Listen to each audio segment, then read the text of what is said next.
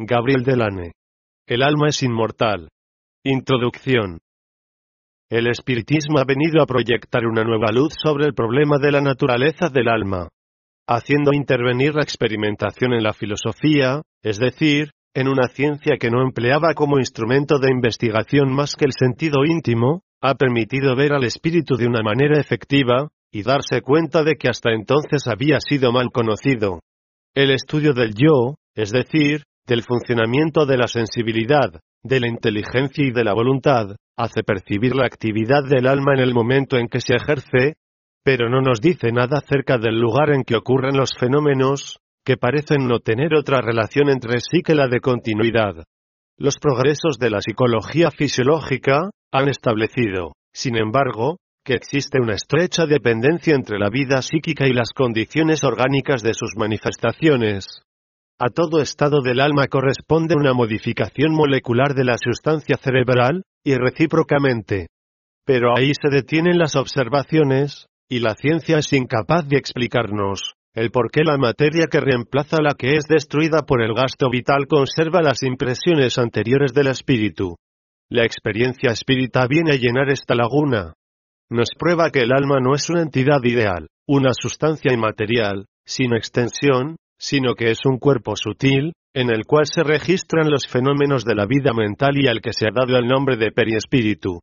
Lo mismo que en el hombre viviente hay que distinguir el espíritu de la materia, de igual manera no hay que confundir el periespíritu con el alma.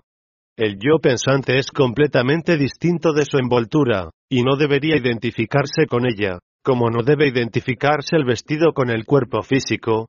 Sin embargo, existen, entre el espíritu y el periespíritu, las más estrechas conexiones. Pues son inseparables, como más adelante veremos. ¿Quiere esto decir que hemos encontrado la verdadera naturaleza del alma? No, ya que esta naturaleza todavía nos permanece inaccesible, lo mismo que la esencia de la materia. Pero hemos descubierto una condición, una manera de ser del espíritu, que explica una cantidad de problemas insolubles hasta ahora. Las concepciones sobre la naturaleza del alma humana han evolucionado, en el curso de las edades, desde la materialidad más grosera hasta la espiritualidad absoluta. Los trabajos de los filósofos, lo mismo que las enseñanzas religiosas, nos han habituado a considerar el alma como una esencia pura, una llama inmaterial. Estas miras tan diferentes se refieren a la manera como se considere el alma.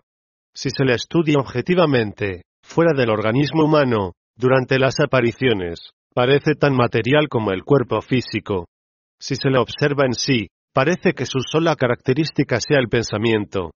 Todas las observaciones de la primera categoría han sido relegadas entre las supersticiones populares, y la idea de un alma sin cuerpo ha prevalecido. En tales condiciones, se hacía imposible comprender por qué procedimiento esa entidad podía obrar sobre la materia del cuerpo, o recibir las impresiones en él. ¿Cómo imaginar que una sustancia sin extensión, y por consiguiente fuera de la extensión, pudiera obrar sobre la extensión, es decir, sobre cuerpos materiales? al mismo tiempo que su espiritualidad, se nos enseña la inmortalidad del alma. ¿Cómo explicarse que esta alma conserve recuerdos? En la Tierra tenemos un cuerpo definido por la forma de nuestra envoltura física, un cerebro que parece registrar los archivos de nuestra vida mental, pero cuando este cuerpo muere, cuando esta sustancia física se destruye, ¿qué será de los recuerdos de nuestra existencia actual? ¿Dónde se localizan las adquisiciones de nuestra posible vida intelectual? El alma está destinada a fundirse en la erraticidad, a desvanecerse en el gran todo perdiendo su personalidad.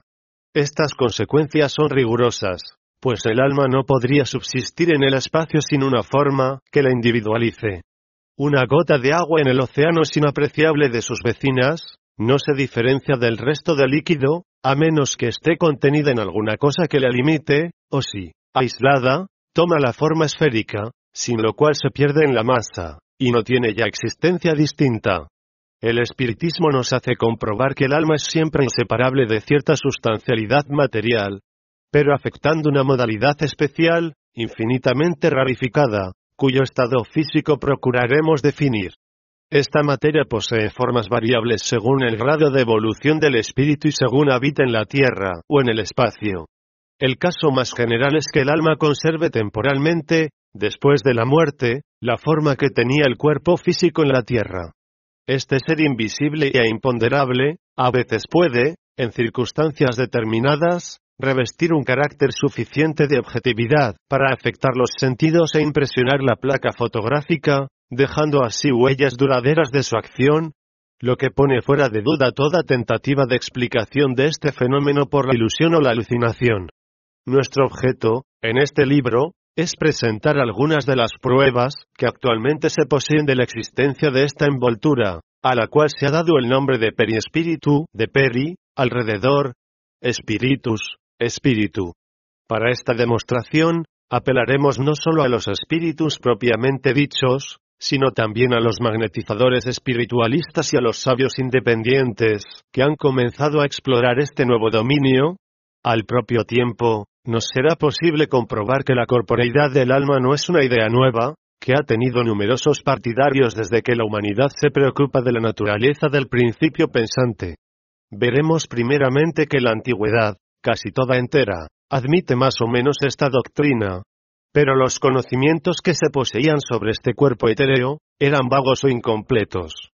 Después, a medida que se ahondaba el foso entre el alma y el cuerpo y las dos sustancias se diferenciaban más, una multitud de teorías trataron de explicar su acción recíproca. Son las almas mortales de Platón, las almas animales y vegetativas de Aristóteles, el Ochema, y el Eidolon, de los griegos, el Nefes, de los hebreos, el Haz de los egipcios, el cuerpo espiritual de San Pablo, los espíritus animales de Descartes, el mediador plástico de Cudworth, el organismo sutil de Leibniz, o su armonía preestablecida, el influjo físico de Euler, el arché de Van Helmont, el cuerpo aromal de Fourier, las ideas fuerza de M. Fourier, etc. Todas estas hipótesis, que en ciertos puntos se aproximan a la realidad, no tienen el grado de certidumbre que aporta el espiritismo, pues éste no imagina, sino que comprueba. El humano espíritu, por el esfuerzo de sus especulaciones, no está seguro jamás de haber llegado. Le es preciso el socorro de la ciencia, es decir, de la observación y de la experiencia, para asentar su certeza. No es, pues, guiados por ideas preconcebidas como los espíritus enseñan la existencia del periespíritu, sino pura y simplemente porque ésta es para ellos el resultado de la observación. Los magnetizadores habían llegado ya, siguiendo otros métodos, al mismo resultado. Veremos por la correspondencia mantenida entre Villot y Deleuze, lo mismo que por las investigaciones de Carnet, que el alma, después de la muerte, conserva su forma corporal, que la identifica. Los mediums, es decir, las personas que gozan, en estado normal, de la facultad de ver a los espíritus, confirman absolutamente el testimonio de los sonámbulos. Estos relatos constituyen una serie de documentos, que tienen un gran valor, pero que no nos dan todavía una prueba material. Así, haremos constar que los espíritus han hecho todos los esfuerzos posibles para suministrar esta experiencia inatacable y, que lo han logrado. Las fotografías de espíritus desencarnados, las huellas dejadas por ellos en las sustancias blandas o fácilmente desmenuzables, los moldajes de formas periespirituales, son pruebas auténticas, absolutas, irrecusables de la existencia del alma unida al periespíritu, y su número es tan grande hoy, que es posible la duda.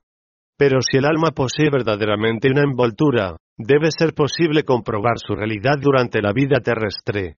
Es, efectivamente, lo que ocurre.